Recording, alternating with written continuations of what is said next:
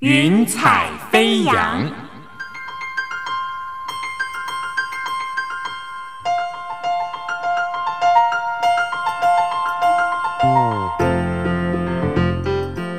让每一朵云彩的生命牵引着你心灵的飞扬。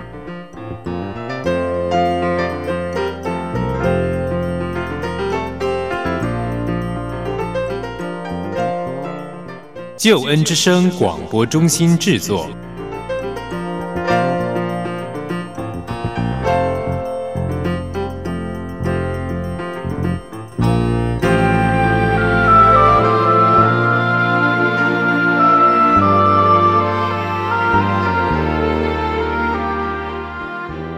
欢迎你收听《云彩飞扬》，邀请你听听别人的故事，想想自己的生命。我是英如。基督徒常常说上帝爱世人，但其实对许多人来讲，并没有机会好好的认识主耶稣是谁。有没有想过，上帝或许正要透过你，让身旁的人有机会来认识他呢？有本书叫做《你的生命是一份美丽的礼物》，作者认为每一个人来到世界上的目的，就是为了认识并且享受上帝的爱，然后把这份爱分享给别人。在不同的领域里面发挥生命的价值和意义，也为这个世界带来祝福跟改变。那么今天英如呢，就邀请到了一位宣教士吴佩珍，让我们听听她的故事，想想自己的生命吧，一同来经历上帝奇妙的带领。欢迎佩珍，你好，你好，听众朋友，你们好。是佩珍，我们要来谈谈你的故事哦。你现在的身份算是宣教士嘛，对不对？对，然后也是在职的呃教会的传道人。佩珍看起来好年轻哦，就像大学生一样。谢谢谢谢。然后有一个俏丽的短发，刚剪掉。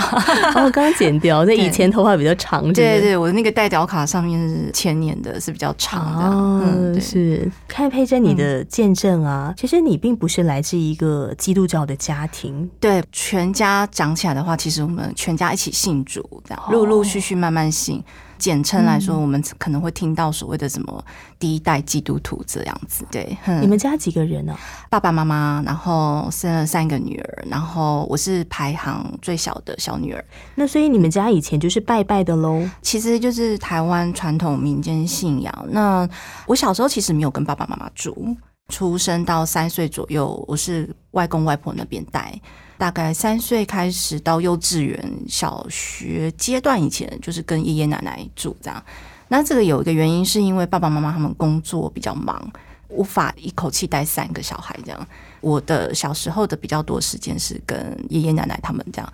我的奶奶因为她就是很传统，就是那种一定会家里会有个供桌、祖先牌位啊，还有一些观世音菩萨这些，她会教导我说，这供桌上的意义是什么。你要怎么去摆那些食物？怎么去分配？说杯上的这些酒倒几分满？插那个呃香柱的时候，那个白白的用的那个香，什么时候你发现它快要结束了，你就要去替换。对这些祖先排位的时候，要怎么去敬礼？我奶奶其实是在那种会杀鸡放血的那个年代，她都会在我面前就示范给我看。她还送给我一个项链，然后上面是玉科的观世音，是保平安吗？对，保平安。我奶奶从小是把我当做是妈祖的干女儿在带。她说我的那个生日是跟妈祖是同一天。那怎么给你观世音，不给你妈祖啊？我也不知道哎。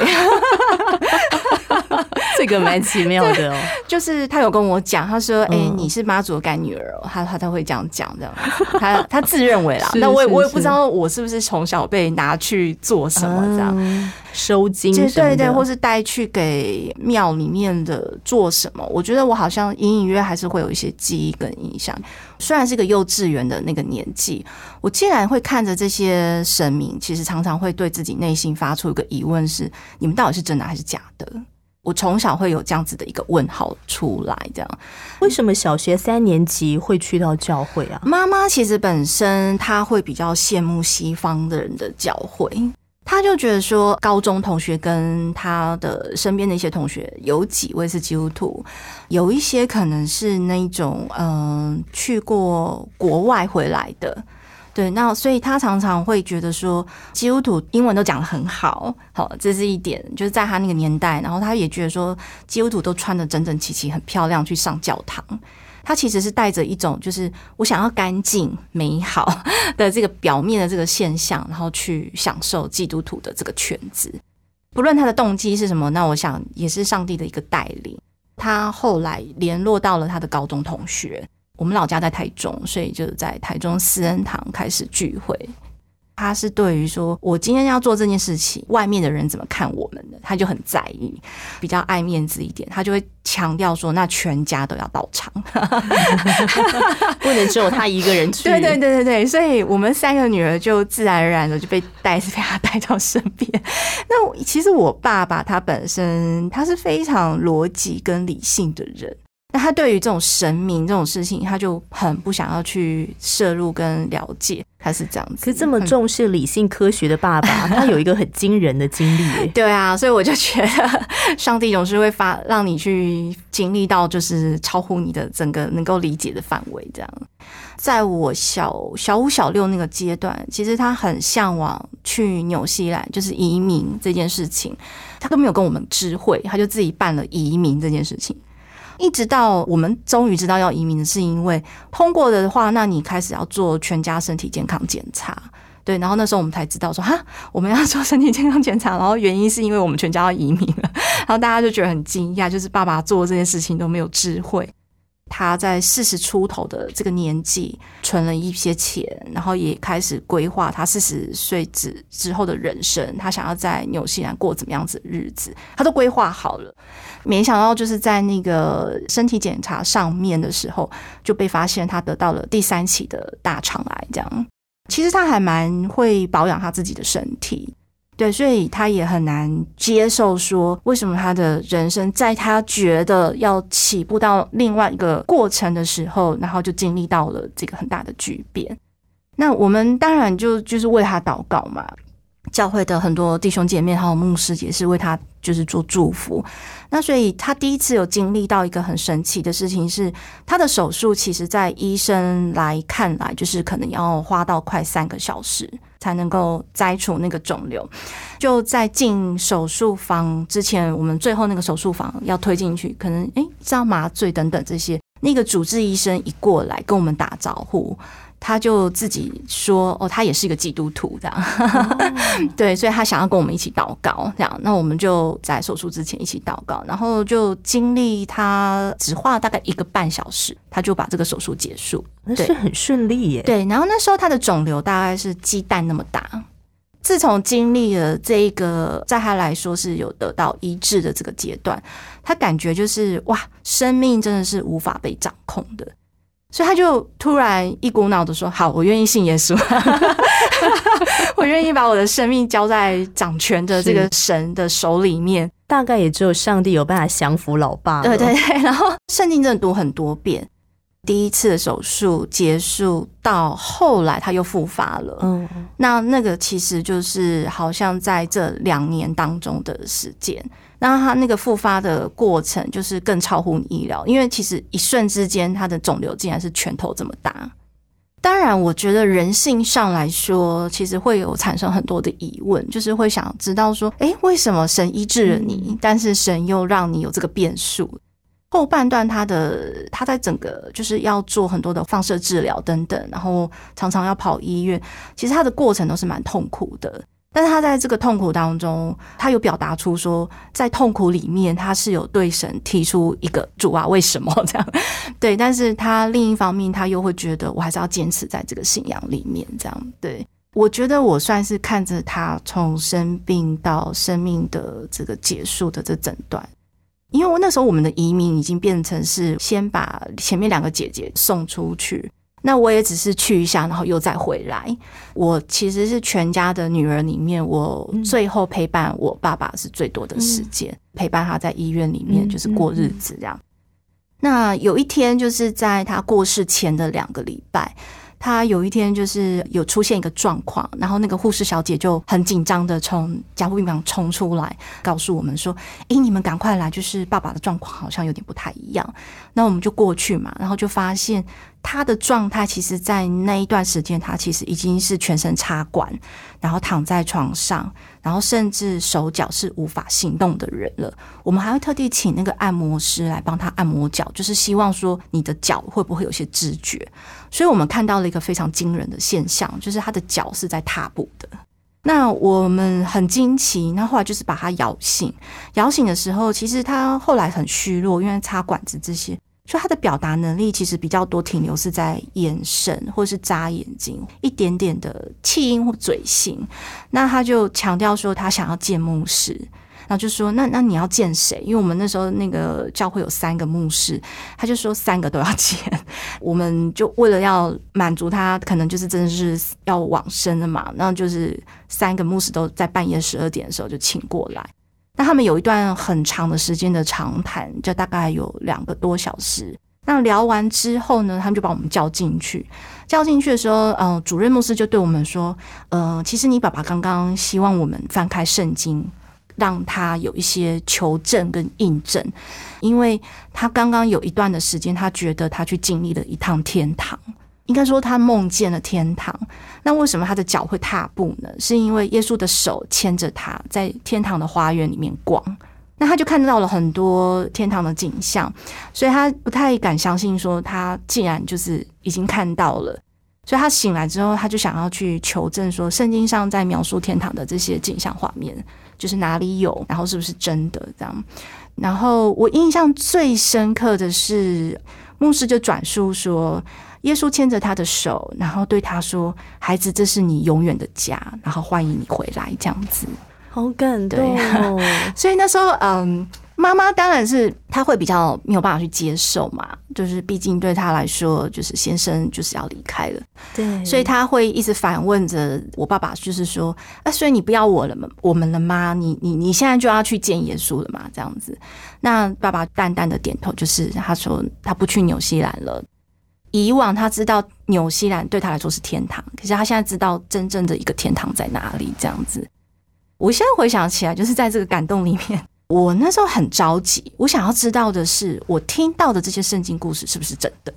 如果我的父亲见到了天堂，见到了耶稣，真的好想知道。我从小听的什么摩西分红海啊，然后这些就是大卫的什么歌利亚，什么什么什么这些什么，我就好想要知道。然后我就我就一直问我的爸爸说：“那你有看到摩西吗？你有看到大卫吗？你有看到约翰、彼得、保罗这些什么什么十二门徒这样？”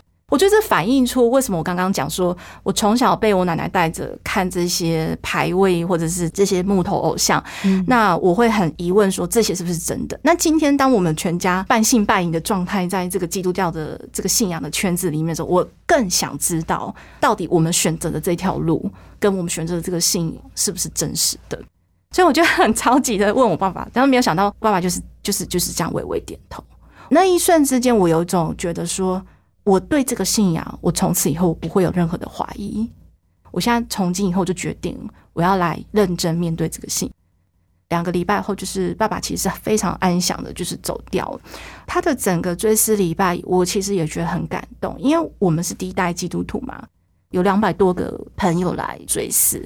那其实里面有百分之快九十的人都是未信者，这样都不是基督徒。在这一件事情上面，我提早其实会心里有一个很大的思考的角度是：生命它的确是在神的一个掌权里面，他说给就给，然后说好像就是拿走就拿走。但是我发现没有这个变数在我们的家庭里面，没有这个变数在我们的家庭产生的时候，好像这个福音是没有去开花出来的。但是因为这个生命的这么看似好像有点难过，因为很多人就会说：“哇，你你们家真的很可惜耶，爸爸在四十出头，因为好像大概才四三左右吧，然后什么都办好了，事业也有成，然后小孩子也就是可以预备，就是在还没有到年纪很大的时间可以出国念书等等，就好像看似一个很成功的一个人生一个走向，但是却被丢下了这个这个巨变这样。”但是我们全家很多年，我们不断的在回想这一段的时候，其实我们自己有理解到说，当年如果没有这个癌症的这个突变的话，其实我父母是会离婚的。他们其实感情没有真的很好。他们一直在一些很多的争执里面，那只是没有想到，就是有了这个生病，然后让他们的感情就是一共同又在一起面对。你们在这个过程里面，你们自己的一个体会跟感受是，那或许是一个变数，嗯，但是因为在上帝的手中，所以它反而成为了一种祝福。对，然后在那场追思礼拜上，让很多的亲朋好友们能够来听见天堂的福音。对，那我嗯想那件事情也是在你的生命里面是一个很重要的影响哦。对。我们在下一段的节目当中就要请佩珍来谈一谈了。虽然你当时候已经嗯很清楚知道说哇，透过爸爸的看见，嗯所以你相信圣经的话，嗯哦是真的。嗯，但是你后来自己怎么样经历到上帝在你生命里面的一些工作？对，我觉得信仰还是非常个人跟神之间 的关系。对对，嗯就是说我们理性头脑知道了，可是我们怎么样真的用我们的生命去经历到上帝的真实？对所以我们等一下要继续来分享。好的，有一个盼望托住疲惫心，在沮丧中深深安抚我灵。当环境推我落入最深的低谷，却反而遇见你。今日苦难，明日恐惧，在耳边主说要刚强，在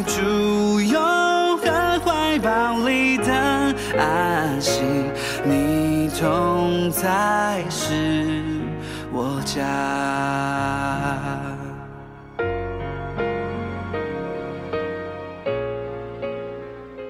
您现在所收听的节目是台湾救恩之声广播中心为您制作的《云彩飞扬生命故事集》，我是你在空中的好朋友英如。今天邀请到的是宣教士吴佩珍，要来分享她的宣教人生。不过在成为宣教士之前呢，佩珍有跟我们分享哦，这些高山低谷其实都带着上帝的祝福跟奇妙的计划。对，那非常神奇的是哦，你们后来妈妈，然后三个孩子都去到了纽西兰生活。去到纽西兰生活读书是几岁的时候啊？就是对国一或国二的这个中间期，就选了一个时间去。那其实是我们三个姐妹自己住在那边，一开始有大概将近快七年的时间是这样。我觉得我从小被有一个环境的影响，而造成的个性是我喜欢自己打理自己，这样。很独立，对，所以我觉得，虽然我去到纽西兰，那我就会觉得说，我不太想要靠我的姐姐们，哇就是潜意识我会觉得，嗯、是你们虽然比我早到，但是我觉得我要靠我自己。那我就会告诉我自己说，没关系，人生就是这样子，总是有一堆的超乎你的预期。然后我就会让自己就是静下心来，然后去想办法。对，然后再加上我刚刚有说，就是其实后面爸爸比较多去医院的这些疗程的这个陪伴都是我，所以对我来说，我会觉得我有很多的时间是我的姐姐们没有办法理解的。所以我觉得那一段时间的情绪，其实说真的，对一个青少年来说，它是挺复杂的。所以它复杂到就是我不知道我要跟谁去表述。有一件事情让我很安心的，就是我至少有一个教会我可以去，就是有我呃的团体，然后有我的年纪的朋友，然后有我觉得可以就是跟神说话的空间。就是那时候就是很单纯这样想。对呀、嗯要不然的话，我觉得会不会感觉很孤单啊？会有，现在想起来，其实有一段时间是有一点孤单。所以我在高中的时候，有一段时间我其实是有点封闭自己，就是把自己刻意的关在房间里面，然后去做我自己很喜欢做的事情。然后我那时候很迷的，我从国高中我特别迷，就是玩拼图这样。对，然后所以我就会把自己关起来，享受一种孤独的感觉，我觉得自己心灵对话。就是 拼图，它是一个整理脑袋思绪的一个管道。对我来说，既然生命不在我的手中跟我的掌握，那我到底该做的是什么？我就会很提早的一直问自己。其实，其实我觉得独立型的人跟自我打理型的人在思考这个问题，有时候有一种矛盾感。你你一方面，你你当然知道说，好像你的计划应该是由神来安排，可是另一方面，你又会觉得你很想自己掌控一切，就是你会觉得好像尽可所能的可以去主责你人生所有的事，各样的事，包括你的怎样求学啊、我在高中的时候，我就立定目标，我将来要念的是什么，给自己就是都规划好，然后我就一鼓作气的，就是朝着那个目标去走。所以到大学也是吗？对，所以我就看到，哎、有什么方法可以提前进大学？我想念的那一科系，我就给自己用功念书，然后自己去拼跳级。我就是最后一年的高中我没有念完，然后我就拿着那个成绩去报我要的那个科系，这样这是什么科系啊？护理系。哇，为什么想要当南丁格尔 吗？南丁格尔没有吸引到我，我就是因为医院的生活 让我有一些对连接感。哦，我总觉得住在医院，就是陪伴爸爸的那一段时间，就是莫名的有一种，我觉得他对我来说是一个我生活当中，嗯我我我会觉得比有点亲近的一部分。看着那些很辛苦的护士们在服务照顾我爸爸的时候，我也觉得蛮感动的。这样对，所以护士是很伟大的职业，嗯就是觉得他们真的很不容易，然后加班啊等等这样，所以我就觉得说，哎、也许我可以走这一行这样。现在正在听节目的听嗯众朋友呢，应该会觉得哇，佩珍好优秀哦。误会大了，哎，可是为什么你去到大学，嗯在你的大学生活那段时间，是你最多经历神的时候？对因为就你说是神的光照，真的哎真的真的太独立跟太自我控管的小孩，真的就是太自己来做决定。我进入了护理系之后，我就我就很拼嘛，因为又很难念，你医学的东西很多其实都是英文。我就觉得我这么拼，这么努力，那我的成绩应该是要很好的。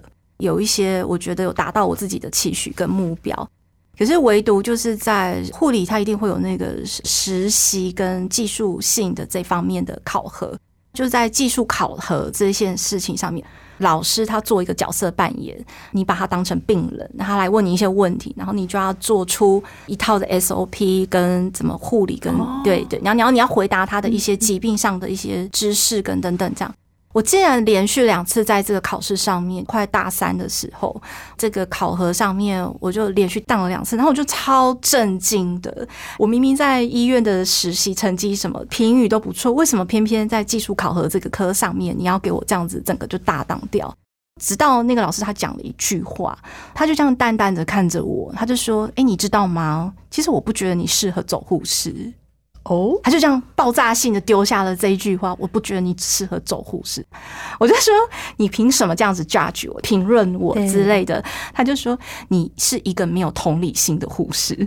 哇，这个真的是超大崩溃。其实我那时候真的是我很生气，然后我在内心里面我有种感觉，什么谁跟你同理心啊？就是同理心是个理想，你还真的以为每个人都是南丁格尔吗？就是那种你心里的 OS 就是不断的一直在跑马这样子，然后就会觉得说为什么为什么他要这样子评论我？那我就非常失落的就回去。我们的护理系他必须跟护理工会跟协会有一个连线，所以他们那时候有一个法则跟法规，就是你不论是任何一个科目，就是你在求学的过程里面，他不容许你当了两次。你当了两次之后，他就会给你一个门槛，就是你不要再踏入这一行，因为这是人命关天的事情。听众们，我想要解释一下，现在纽西兰没有这个法规，当时候有，当时对，就当时候在我那个时候有，很严格哎，超级严格。然后我就心里想说，为什么偏偏是我那一年我遇到了这个事情，所以我就很难过，然后就回到房间里面大哭了一场这样子。对，因为我会觉得这是我从国高中我就立定的目标，然后我明明其他的科目念得这么好，你竟然就在这个技术考上面被一个所谓的同理心这件事情，就是整个打趴下来这样。然后我就觉得很不合理，因为我觉得老师你根本不认识我，很多那个负面情绪跟很很多负面的想法。那那时候就是每天早上起床的时候，我都会觉得很难过，然后就一直哭，一直哭这样。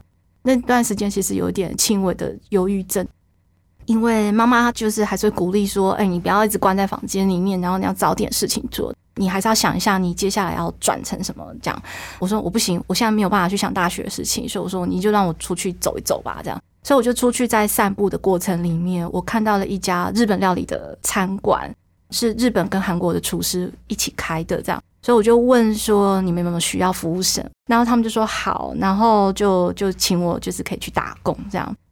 突然那时候脑袋就是觉得说，哎，我该不会就是沦落到去洗盘子 还是什么？你知道，就是那种很好像很惨了，变灰姑对对娘了。对对对。然后，所以后来我就走回家的一段路上的时候，我觉得我好像不自觉，你还是会把你需要寻求问题的这个疑问丢给神嘛。所以我就还是一直问神说：为什么我遇到这些事情？为什么我觉得不公平，或者什么什么什么这样？那我觉得上帝就是有透过圣灵来提醒我说：你有没有觉得你太骄傲了？其实就是整个点出我一个很大的盲点。我的确是很独立，没有错；我的确是很可以自我打理的很好，没有错。然后自我控管。可是，就是当我觉得我这些都做得很好的时候，其实我里面的那个骄傲是非常大的。我骄傲到就是我觉得没有任何的人可以来影响我要走的我的人生道路，包括神。我觉得神是在提醒我说，你人生的计划本来就应该是在我的手中去带领出来，而不是你一直觉得你应该要怎么去走。那我就很深的被提醒，就是我念过神学家有写过的一本书，就是那个小妖里问大，里面有写到说，就是人生的目的是什么。然后他没想到第一句话就是人首要的目的是来荣耀神。那我其实我看着那个句话的时候，我我其实反思了很多，我就发现其实我挺荣耀我自己的，就是我这么厉害，这些科目都难不倒我啊。然后我可以念我想要念的啊，然后做我想要做的事情。所以我重新开始去思考一件事情是：如果耶稣基督他带来的这份救赎。在我的生命当中是有连接点的。那为什么我好像去活出来的一个态度，一个方面是，嗯，你的这个礼物我收到了，我非常开心，就这样子。但是我并没有去想说，这个死里复活的这份礼物，到底在我的生命里面是有多大的意义感？原来那个意义感，其实是你要重新思考的，是你的生命的整个源头跟来源，还是要回到神的这个角度里面去思考？这样，对，所以我就第一次有觉得，我好像重新在神面前做了一个认罪悔改的祷告。就是主啊，我觉得我没有特别在你面前谦卑下来，去寻求跟询问你。我总是好像觉得，哎，我明天要考试，然后我明天要报这个戏，然后我明天要做什么实习，求主保守，求主带来平安顺利通过。我觉得我好像一路的那个求学成长，我是去求这个多过于我真的去问神说，我在做这些事情的时候，我是不是为了来荣耀你？这样，我觉得那个是一个很大的提醒。所以后来我真我整整休息了一年，那在那一年当中，我就很专心的在那一家餐馆打工。那打工的时候，哎，我意识到一件事情，是我从来没有发生过的，就是原来我这么喜欢餐饮业，我都不知道，那个快乐是。很自然的，自然到说我很兴奋的跟客人分享这道菜它是怎么做成的。你说比起帮人家打针的话，介绍美食，就我会觉得说，哎，我然后我连洗洗个盘子我都洗的这么开心，这样子，因为那时候就是做服务生这个角度这样，然后就学怎么呃送餐什么这些，就是因为它是一个很正式的，就是一个餐馆这样。那我就突然觉得，哎，我是不是其实是适合走这条路？我自己都不知道。然后会不会其实这个才是我真正去享受到的？所以一年过后，我就试着去报了餐饮的科系。那我就从西点西餐这方面就是走下去。哇，真的是变数满满呢！本来想说要去做南丁格尔，要去当护士，结果呢被当掉。但是又很奇妙的进入了餐饮业哈，对。那进入这个餐饮业之后，又怎么会变宣教士呢？变传道人呢？哦，我们待会要继续来分享佩珍精彩的故事。谁是你最深切的拥抱，让你的人生有依有靠？谁是？你最顶尖的荣耀，让你的人生重新再造。谁是你最智慧的引导，让你的人生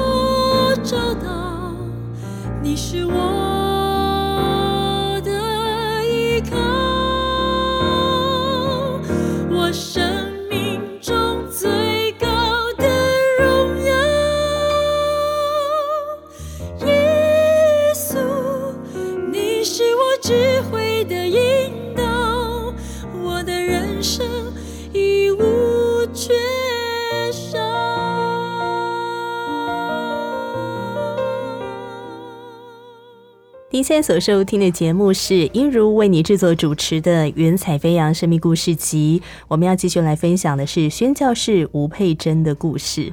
而佩珍，我们在上一段节目当中听到，本来是要走护理这个方面嘛，结果后来因为这个当中有一些的转折，所以你就休息了一年。就休息了一年之后呢，你去到了一家日本的餐馆，然后在工作的过程里面，感受到自己非常的享受在餐饮业的当中。嗯，好像佩珍你也很喜欢跟人互动哦，转变成这样哦，所以以前不是吗？就我觉得，呃，我蛮选择性的啦，就是我很我愿意跟这人讲话，我再讲话。哦，对，所以我觉得餐饮业的确是有打开了我一个 channel，就是好像比较愿意更多、更多跟人的交流，应该这样讲。对，因为我你看嘛，我以前的过程，我都会觉得说我想要自己处理很多事情，然后自己解决，所以我其实是蛮沉浸在个人可以有的空间、跟时间、跟个就是那个环境跟个性里面。对啊，然后我觉得如果要过多的花很多精力去跟人家交流，我就会觉得很累，这样。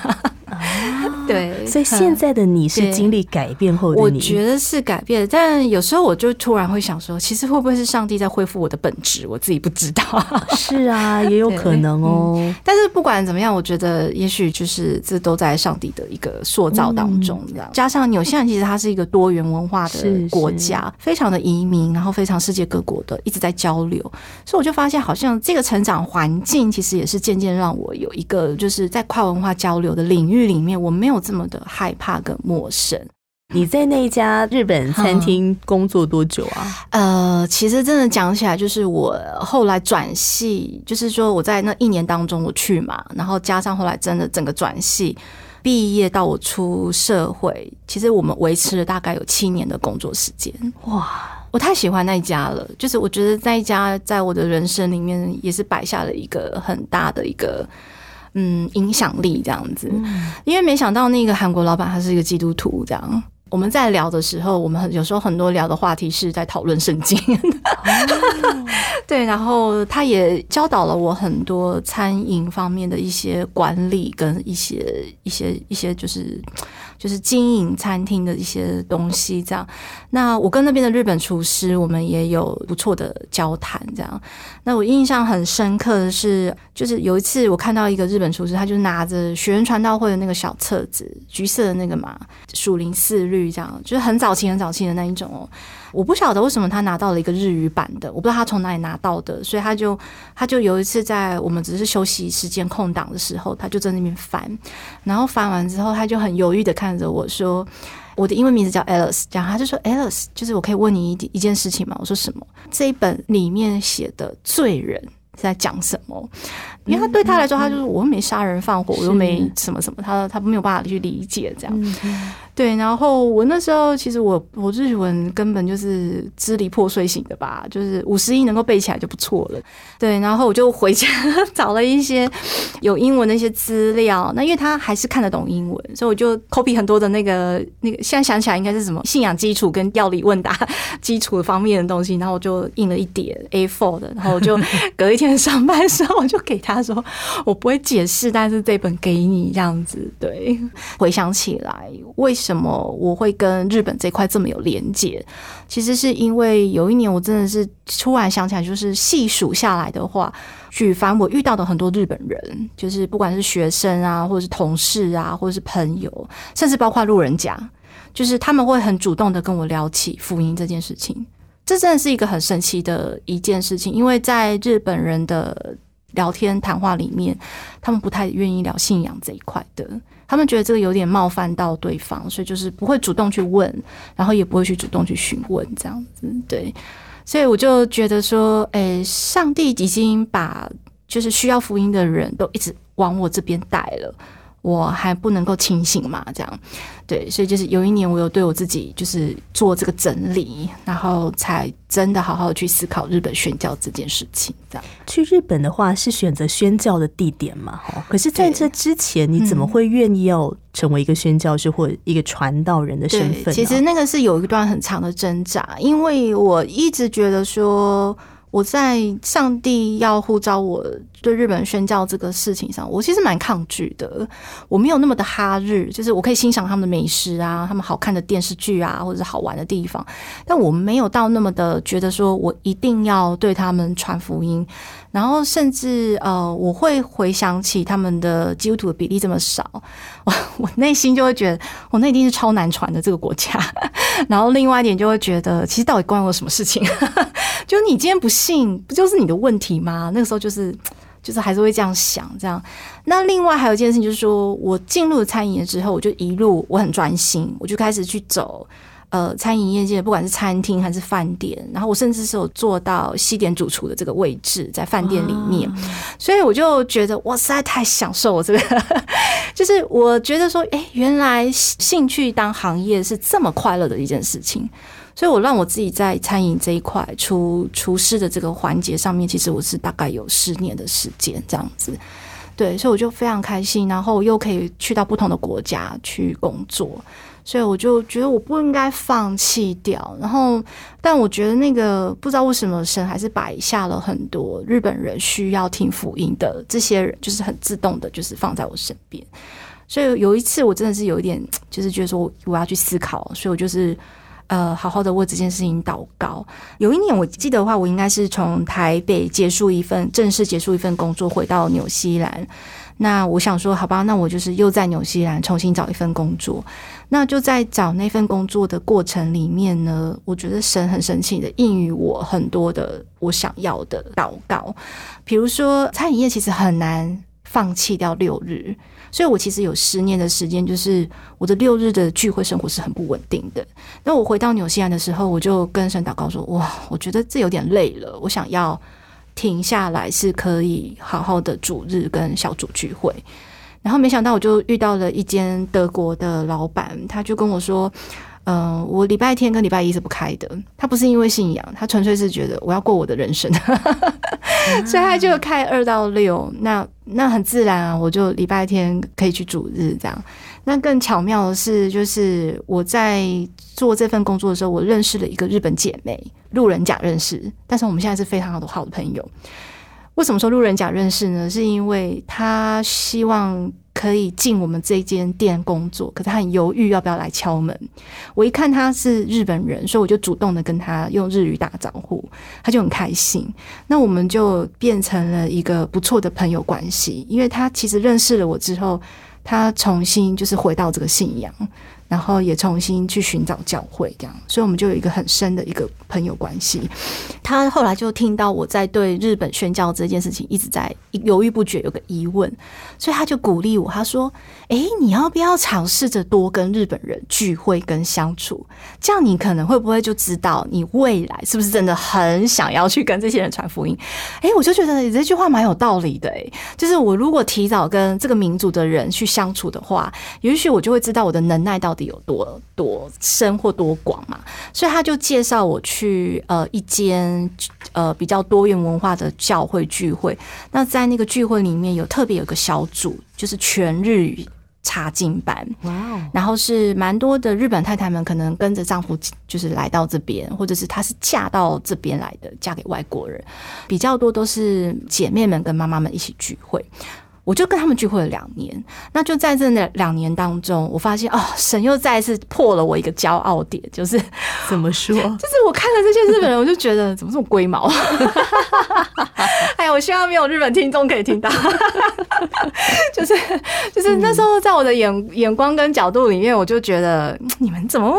这么这么过度完美，然后就是很这样有办法信耶稣吗？对呀，你这么坚这么坚持一些事情，然后死不放手，然后等等这样子，就是在跟他们的相处里面，我觉得哇塞，真的是真的很多人说日本人的那种什么职人精神、达人精神，这样什么什么什么，所以我就心里叹一口气，然后就 对我自己说，有啦，我来这里就是日语有进步啦，但是我就觉得。真的是这个民族吗？我就是心里有很大的一个问号这样子。然后那个时候有一次，就是在看那个小组长的姐妹，她在预备查经，那她她那天在查那个《列王记》的故事。我很惊讶是，呃，她那天提早跟我一样，我我也比较早到，然后她就提早到。可是我已经看到她桌上大概摊开了有三个不同翻译版本的圣经。然后还有那种列王记什么年代表啊、地图啊，然后先知的表格啊什么那些，他就弄得这样子，然后弄得很齐全。然后我就说：“哎，你今天要查考什么？”他就跟我讲说是这这一段，然后他就自己讲了一句话，他说：“因为我也没受过什么神学院训练，我也不懂，但是我觉得可能赶快把更多的资料找齐给大家，这样子大家可以一起来讨论。”那一瞬之间，我其实觉得我好惭愧哦，就是我从小在教会这样混到大，可是我没有他的这个精神，我真的没有。接下来就是大家在聚会，我就看着他们的时候，自己也在那边很纠结一些情绪跟想法的时候，听到圣灵在问我说：“你到底在用什么样子的眼光跟角度在看待这个民族？”哦，那我就很多负面评语啊，就是一板一眼啊，什么什么什么什么这样，就一直在讲这样。这时候真的是很直接、很强烈的，我觉得有段经文就很立刻的，我就觉得，哎，这段经文我记得，然后我就赶快去翻，那我就翻到在罗马书第九章二十五到二十六的那一段，然后就是在讲说，本来不是我的子民的，成为我的子民；本来不是我所爱的，呃，要成为我所爱的。这样，这是上帝在透过圣经在对我的很大的一个提醒，他提醒我说。他对每一个人的施恩拯救，是他来定夺，是他来主权，不是我在那边说你配不配得，或是 你呃能不能够得到这个救恩。反正你自己不努力嘛，然后你也不信或什么，不是我在那边用这样子的角度跟眼光来看待的。更何况那一段保罗他在说的这一段话的时候，其实他就是更鼓励会友们，或者是。基督徒们就是可以更理解说，跟每一个人传福音是很重要的，这样对。然后突然我也觉得说，我真的很骄，就是再次啦，就是觉得自己真的很骄傲。我用我很自己认定的眼光跟角度，我没有用上帝的眼光跟怜悯的这个视角来看待他们，其实是很需要福音的。所以我参加完那个聚会两年后，我就给我自己一个一个约，就是我跟神之间我立了一个约，说好，我要开始接下来受神学院装备。我希望受装备之后，不管大概用什么样子的形式，可以工作也好，可以跟着团队都好，我觉得有机会的话，我就进到日本去服侍这个民族。我要不断的一直跟这个民族更多的认识跟接触。对一个宣教师的预备过程里面，他会更清楚自己知道说他要怎么去认识这个文化。这个认识的过程没有断掉的话，会。提前更多的认识这是好的，然后另外就是他也会更清楚知道说，其实他跟这样子的民族相处，他会遇到什么样子的困难。所以我那时候选择回台湾台北念，有两个就是很主要原因是，我觉得台湾的学费对我来说是可以负担的。然后第二个原因是，台湾的廉价航空很多，可以去日本，可以帮助我省很多钱。因为纽纽西兰飞一趟日本实在是太贵太远了，这样。对，那我就在念神学院的这几年。当中，我就是每一年都会安排我自己进去做服饰，访宣也好，短宣也好，就是会跟那边的教会或是宣教士，或是我认识的弟兄姐妹联系，这样。嗯嗯。伸出你的手，让他有机会握紧；打开你的心，让他有机会亲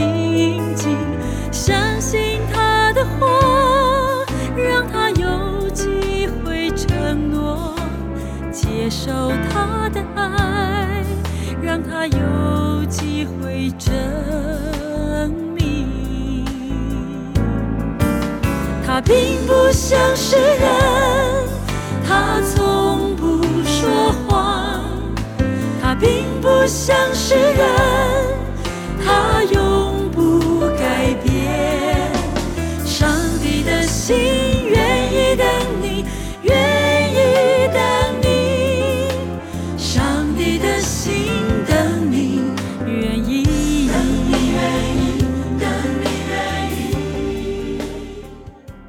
实蛮想请佩珍谈一谈关于同理心这个部分哦，就是说，我觉得我常在宣教士的生命的里面感受到他们的有一个非常不容易的挑战，就是他们必须要进入到一个文化里面，但是又要跟在那个文化下的百姓相处，而且要走进他们的生命里面。在同理心这个部分，你你怎么学习这个部分？我们在宣教学里面，或是在呃理解宣教这一块里面，我们比较常会运用到是怎么样学习去理解跨文化。那跨文化它的定义其实真的蛮也蛮广的，就是你不认识人之间的一个交流，我们也可以说是跨文化。是对，所以当然就是跨文化里面它包含着你有没有办法去同理别人。对，所以是我觉得呃，我会比较多是用跨文化这一块来诉说。那就是在面对日本人这一块的时候，其实对我是一个很大的学习跟挑战。我在念护理的时候被说没有同理心嘛，所以的确是我在进入这个宣教这个认识他们跨越他们这个文化里面，我就发现我要找到一个方式，是我能够去理解他们，可以去嗯认识，好好认识他们。那将来我要怎么跟他们对话？所以我觉得，其实神的带领跟恩典真的是非常的，在我身上真的是非常的明显，跟 他直接把很多日本的朋友就放在我身边来。然后让我是没有恐惧感的，所以我很自然而然在跟他们交流。可是，在这个交流当中，我突然意识到一件事情是：如果他们离开我，跟他就是日本人回到他们自己日本人的圈子，他们讲话方式就不一样了，就是会 隐藏起来，或者是含蓄，或者是保守，或者是就是可能就不直接了。可是当他们个别转向我的时候，讲话都突然很。很直接、很直爽，然后非常的敞开。这时候我就很纳闷啊，我就问上帝说：“这是怎么回事啊？”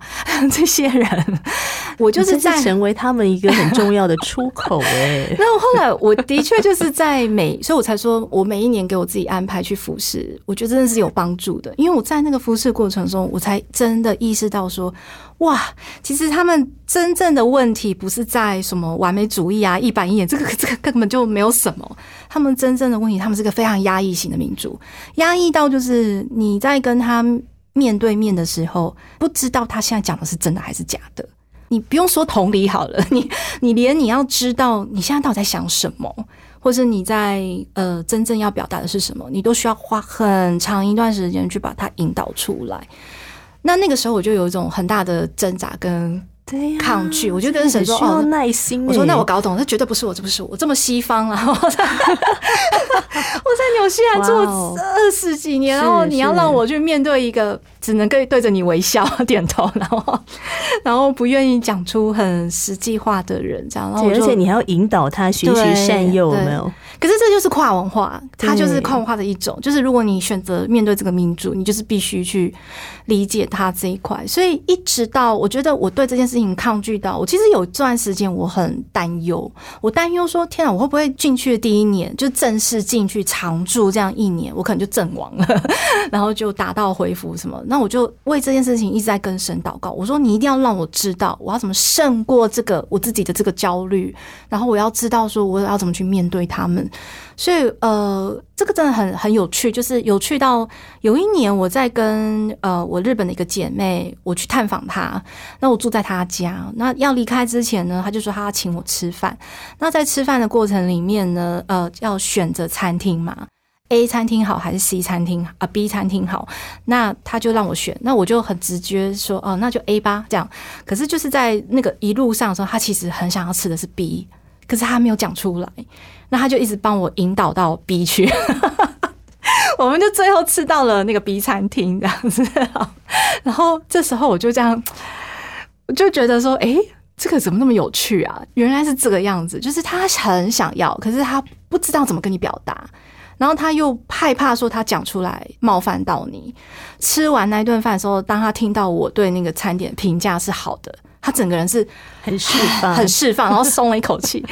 然后明明我们是认识很久的朋友，所以我就说：“哎，跟我讲这么直接，有这么困难吗？”然后他就跟我说：“哎，爱丽丝，我跟你说，就是因为回到这个国家，你就会不自觉就是这个样子。”然后我就心里叹了一口气，所以我就反问他说：“那你教教我吧，我以后要常住在这里，请你告诉我，我到底要怎么去理解你们的这种语言模式？”他就笑得很开心，说：“好好好，这没办法教哎，就是就是真的要有那种就是习惯，然后去达到一个默契。我猜一下你，你猜一下我，然后或者是那个关系是呃成熟到一个。”真的直接讲出来都觉得没有关系的那种，没有压力感这样子。我其实，在那一次的经历里面，我觉得上帝是透过他来提醒我一件事情。我想也是鼓励每个如果有宣教负担的弟兄姐妹、听众们，宣教士不是去改变人家的宣教士，宣教士去理解他们，是在当地跟他们一起生活，甚至去认同他们其实就是这个样子。可是你要怎么样让他知道，你的人生里面其实可以透过耶稣基督而改变你的价值观，就是你的走向不用这么的压抑啊，或是这么的纠结选择。所以，我就会觉得说，其实我觉得上帝是在透过那一次我跟这个姐妹的相处，他不断的是在提醒我说，我没有叫你去改变他们呐，我没有叫你说他们从完美主义然后变成不完美主义，我没有叫你去做这个任务啊，我要你做只是单单的就是将耶稣基督这个福音告诉他们，然后他们知道了这个信仰之后，会发现原来生生命是自由的，不用这么的。就是被很多的条约或是很多的事情压抑跟绑锁着，这样。嗯，对，那个那个是给我一个蛮大的一个学习跟一个改观，就是跟这个日本姐妹的这样子的一个很日常的一个对话跟吃饭的饭局里面。那我不知道为什么，我那一瞬之间，我觉得我释怀很多。就是我知道，我可能之后的十年的人生里面，我要面对他们是这样子的民族性。可是我就觉得说，哎，我比较有那个勇气跟。呃，那个想法，知道我要怎么去看待他们的这个这个比较暧昧啊、犹豫不决，跟无法。完整的坦白表达出来，这样。我觉得佩珍的分享好棒哦，谢谢。我觉得是一个超好的提醒哎，嗯，不管我们现在的身份啊，是不是宣教师，对，但其实我们常常都在面对文化的碰撞跟文化的冲击。可能你跟你妈，你跟你爸，或是你们手足之间就已经在文化冲击了。可是究竟我们愿不愿意去理解每一个人的不同？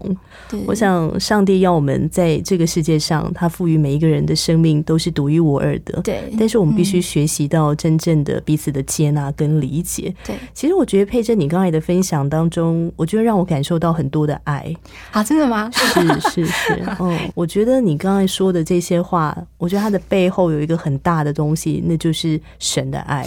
对，我觉得我想真的是呃，不论我们在做任何的福音事工，其实那个基础点真的是因为我们自己先领受到这个爱嘛，神的爱，所以我们也才会觉得说，哇，我希望把这份爱也是分享出去。简单来说就是这样子。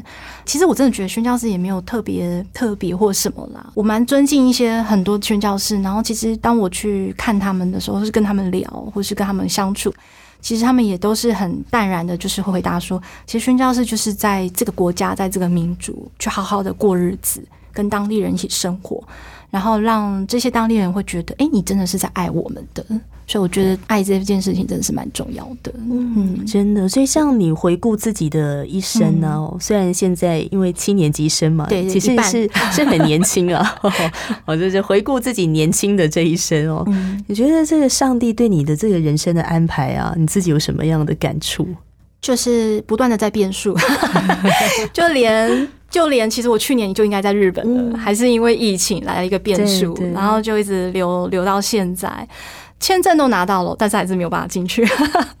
对啊，所以就其实我会觉得说，常常在面临到，因为我我其实我蛮喜欢跟弟兄姐妹鼓励分享的，就是我们其实有时候很多在这个信仰上面，那个变数是很难，甚至是如自己的。期待或是自己的想法，说可以怎么去走？其实变数有一个很大的，我觉得带来的一个很大的恩典是，当我们人生遇到一个变数的时候，是上帝要你停下来，定定在他身上，好好的看当下要做的是什么。我觉得是这样子。然后包括这一两年当中的这个疫情，大家都很不容易。那我也觉得也是一个不错的时间，让我自己都停下来。我进不了日本，但是我现在可以做的是什么？所以其实我还是做了很多关于跟日本宣教有关的一些大大小小的活动。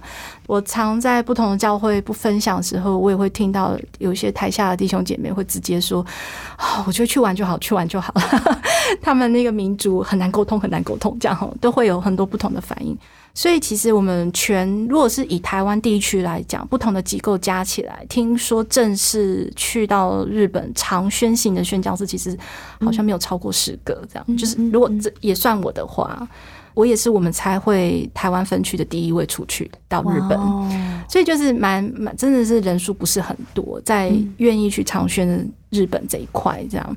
那所以会觉得哇，真的是上帝特别的拣选吗？对，会啊，也会。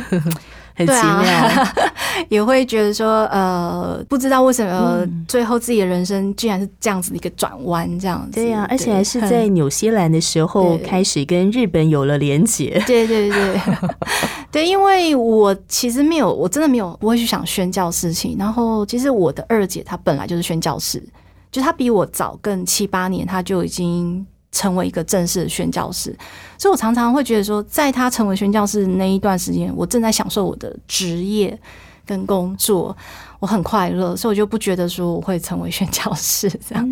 对，然后可能我的妈妈也没有想过说，对啊，我们是第一代基督徒，然后家里最后出了两个宣教师，都都没有这样子想过，真的。对，所以这也是一种变数吧。但是就是呃，我觉得这个这个变数就是。让我常常会去思考，是不忘记上帝对我们的初衷了。对，而且你的你的这一段的经历啊，都会让我一直浮现我的脑中啊，会一直浮现一节经文。那节经文就是说。人心筹算自己的道路啊，为耶和华指引他的脚步。就是所有的计划，可能我们都计划了，但是我们无法计划，就是变数。真的，真的。对，可是当变数来了之后，你何尝不知道？或许那是上帝奇妙的带领，对，正在我们的生命当中发生着。那我想在节目最后，有没有什么话想要鼓励我们听众朋友的呢？就是刚刚我有分享到很提醒我的那段经文，在罗马书第九章二十五节嘛，吼那一段，那本来不是我子民的，我要称为我的子民；本来不是蒙爱的，我要称为蒙爱的。这段经文，它不光是在我整个宣教的启动上面是一个很大的影响。我我我后来自己会觉得说，我觉得我们其实本来是不配得生儿女的身份的，但我们也成为。很蒙恩的这个罪人，对，然后我也希望说，我们其实可以，呃，其实不用讲到宣教，就是我们看待我们自己身边的很多弟兄姐妹，他有可能还未听过福音，或者是他可能正在寻求的过程，或者是你身边有一些软弱、比较容易跌倒的弟兄姐妹，或是一些朋友，那我觉得都可以鼓励他们说，就是。嗯，我们在面对这样子的不同的弟兄姐妹或族群的时候，其实有时候就是可以好好的去思考，我当初如何领受到了神这份拯救的恩典，那是不是每一个人都也可以得到这份恩典？这样，这这是第一点，这样对。然后第二点就是，我觉得人生的变数真的是很难预料，对，所以呃，我也会鼓励听众朋友，就是。有时候我们可能在跟这位神、跟这个耶稣基督在求的时候，可能那个求的好像跟你想要的真的是很不一样，就是后来得到的就是答案啊，或是结果。但是其实，呃，在好好的去细数上帝这些带领的时候，回过头来看，你也会发现说，那个可能不叫变数了，那个真的是上帝对我们的一个很多的祝福，这样子，或是人生里面就是一个很棒的一个经历、一个功课，这样。我觉得今天佩珍的分享呢，真的可以带给我们很多的鼓励跟提醒哦。所以，如果听众朋友听了觉得哇，好受到帮助哦。然后，如果你需要实体的故事 CD 的话呢，可以跟英如联络，因为今天佩珍呢已经授权给我们纳入在云彩飞扬福音见证宣教施工当中了。那当然，如果你对于基督信仰呢，你也希望可以多一点的认识跟了解，上帝对你也有一个很奇妙的计划跟安排哦。那所以你可以来参加救恩圣经函授学校。那如果你要来参加救恩圣经函授课程，或者是要来索取呃云彩飞扬的故事 CD，可以跟英如联络，电话请。请拨零二二七五四一一四四，来信请寄台北邮政四十四至八十号信箱。那如果你在听完今天的节目有任何的想法，想要和我们聊一聊，和我们分享一下，你可以透过救恩之声的官网留言，也可以透过 Podcast。哦，我们现在云彩飞扬呢有在各大平台的 Podcast 上播出，当然也有在 iOS 的跟 Android 系统的 APP，你只要下载救恩之声的 APP，也可以听到云彩飞扬。今天感谢佩珍的来到，谢谢佩珍，客气。期待之后你疫情结束之后去到日本宣教，然后再回到台湾的时候，希望你可以再来云彩飞扬分享你的宣教的旅程。可以 可以，那云彩飞扬，我们就下回空中再见，拜拜，拜拜。